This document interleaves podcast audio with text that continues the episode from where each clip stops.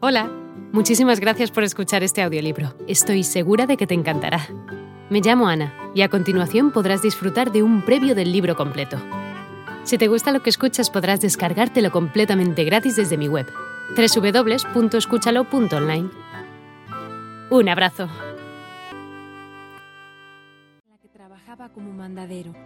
Debido a su entusiasmo al realizar las tareas que le eran encargadas, no pasó mucho tiempo antes de que lo nombraran jefe de mandaderos. Pero para el carácter inquieto de Pedro, este trabajo no llenaba sus expectativas, así que comenzó a laborar como aprendiz de carpintero en el taller de un hombre llamado Jerónimo Bustillos, lugar en el que estuvo durante cinco años. En un ambiente de bromas constantes y sobre todo un lugar en el que diariamente aprendía cosas nuevas, Pedro se sentía totalmente a gusto y más feliz se sentía cuando llegaba a su casa a dejar su sueldo. Estaba logrando su propósito que era el ayudar a sus padres para que sus hermanos pudieran comer bien y sobre todo continuar con sus estudios. En sus tiempos libres y sin dejar sus responsabilidades de lado, Pedro también era un muchacho amiguero que salía a platicar y a cantar las canciones de moda. Un muchacho tan trabajador, tan simpático y tan bondadoso comenzaba a producir en las mujeres que lo conocían un encanto especial. A los 17 años, las jovencitas se acercaban a oírlo cantar cuando estaba con sus amigos, y no pocas pasaban cerca de él para poder mirarlo fijamente, mientras se sonrojaban si él volteaba a verlas. A esa corta edad, Pedro tuvo su primera hija, una hermosa niña producto de su romance con su primera novia, Guadalupe. Pero en ese momento, la vida de Pedro estaba a punto de cambiar y poco o nada supo de la niña después de su nacimiento, ya que la mamá de la niña y la familia de ella se encargaron de la pequeña. Cambio de aires.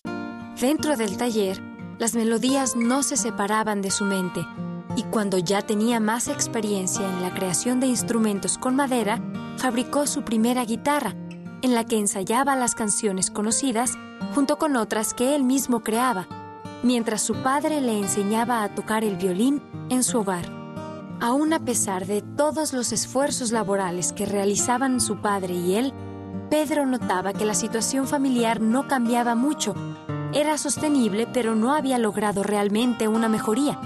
Ambos habían creado una orquesta llamada La Rabia, cuya fama era conocida por toda Sinaloa en la que cobraban 10 centavos por pieza. Pero Pedro quería algo más.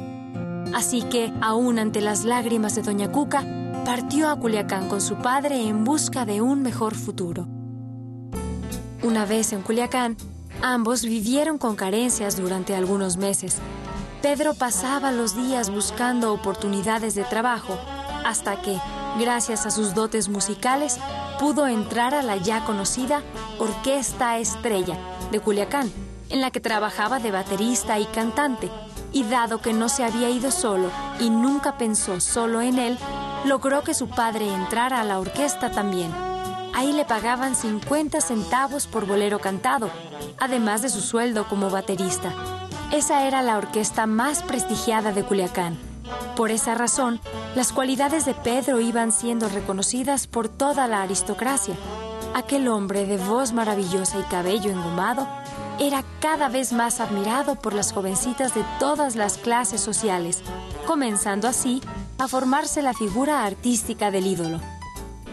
En uno de tantos eventos sociales de la orquesta, a Pedro lo observaba Carlos Rodríguez, un gran aristócrata de la sociedad de Culiacán, Admirado por la capacidad de Pedro para aprender a tocar los instrumentos musicales, lo invitó a su casa, en donde él mismo tenía un piano, para darle a Pedro lecciones de ese instrumento que tardó poco tiempo en dominar.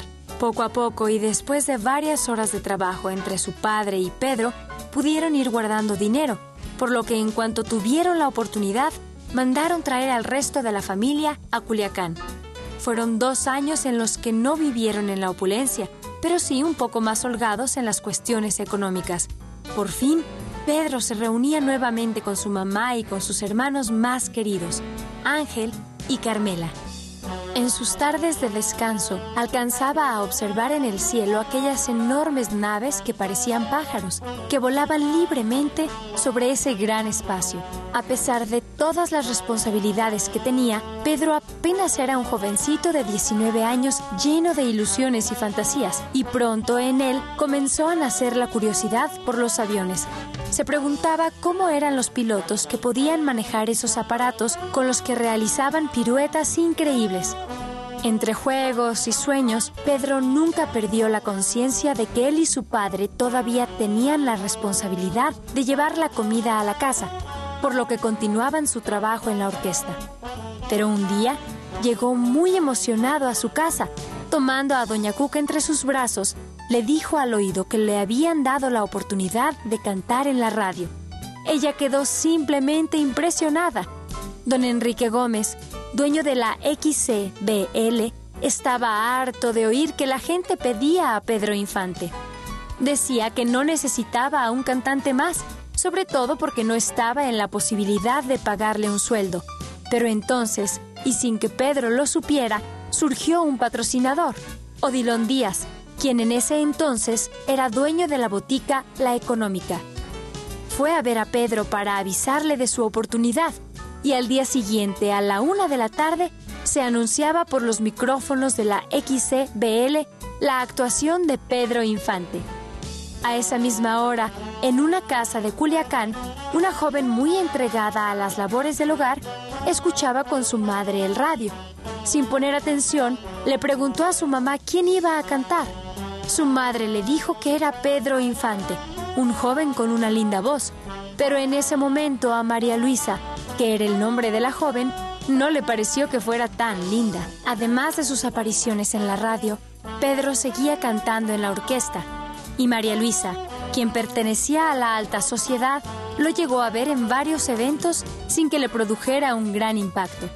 Pedro la vio en varias ocasiones y de tanto verla llegó a identificarla, porque en realidad María Luisa León era de esas bellezas que hacen voltear la cabeza. En cuanto sus ojos se cruzaron por primera vez, Pedro quedó cautivado. Ambos estaban en una fiesta y en ese momento nadie, ni siquiera ellos, sabían lo que aquella mirada provocaría. Para María Luisa fue amor a primera vista. Ella misma lo describía así. Me impresionó su sonrisa, su porte, su simpatía y la forma especial, dulce, arrobadora como me miraba. Al día siguiente, la voz de Pedro se oía nuevamente en el radio y María Luisa se pegaba a él porque sentía que solo le cantaba a ella al oído. Entonces su expresión cambió. Su carácter se volvió alegre y se la pasaba suspirando. Pedro y ella se volvieron inseparables. Pronto se hicieron novios y su amor crecía rápidamente. No querían separarse ni un segundo la madre de María Luisa se oponía totalmente a que esa relación continuara. Ella estaba consciente de que Pedro definitivamente pertenecía a otra clase social. Él solo asistía a amenizar las fiestas de su círculo con la orquesta, no podría ser parte del grupo. Sin embargo, la amorosa madre de Pedro estaba de acuerdo. Para una mujer que siempre había vivido con sencillez, lo que menos le importaba era la posición social, ni consideraba siquiera que Pedro y María Luisa pertenecieran a clases distintas. Otra mudanza y a probar suerte. Pero lo que opinaran sus respectivas madres era algo en lo que los tortolitos no pensaban. Para ellos solo existía aquel amor que iba haciéndose más grande conforme pasaba el tiempo. Ahora más que antes, a Pedro le urgía conseguir dinero para poder casarse con María Luisa, pero se daba cuenta que en Culiacán ya había hecho todo lo que podía hacer para conseguirlo. En esos momentos se encontraba estancado profesionalmente. Por la desesperación y el apuro, ambos decidieron viajar a la Ciudad de México. María Luisa fue la mujer que lo impulsó y apoyó para lograr sus propósitos. Ella lo animaba recordándole constantemente que tenía un enorme talento, tanto como cantante como músico, y la intuición de aquella mujer no falló. Decididos, partieron hacia la aventura. para entonces María Luisa estaba completamente enamorada de él y dispuesta a seguirlo al fin del mundo. Y no fue al fin del mundo a donde llegaron, pero sí a una realidad que no habían imaginado.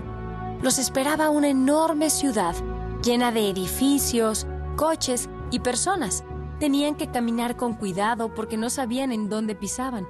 El ruido los envolvía y avanzaban. Hola de nuevo. No está mal para ser solo una pequeña muestra, ¿verdad? Si te ha llamado la atención, recuerda que encontrarás este audiolibro completo y gratis en www.escúchalo.online.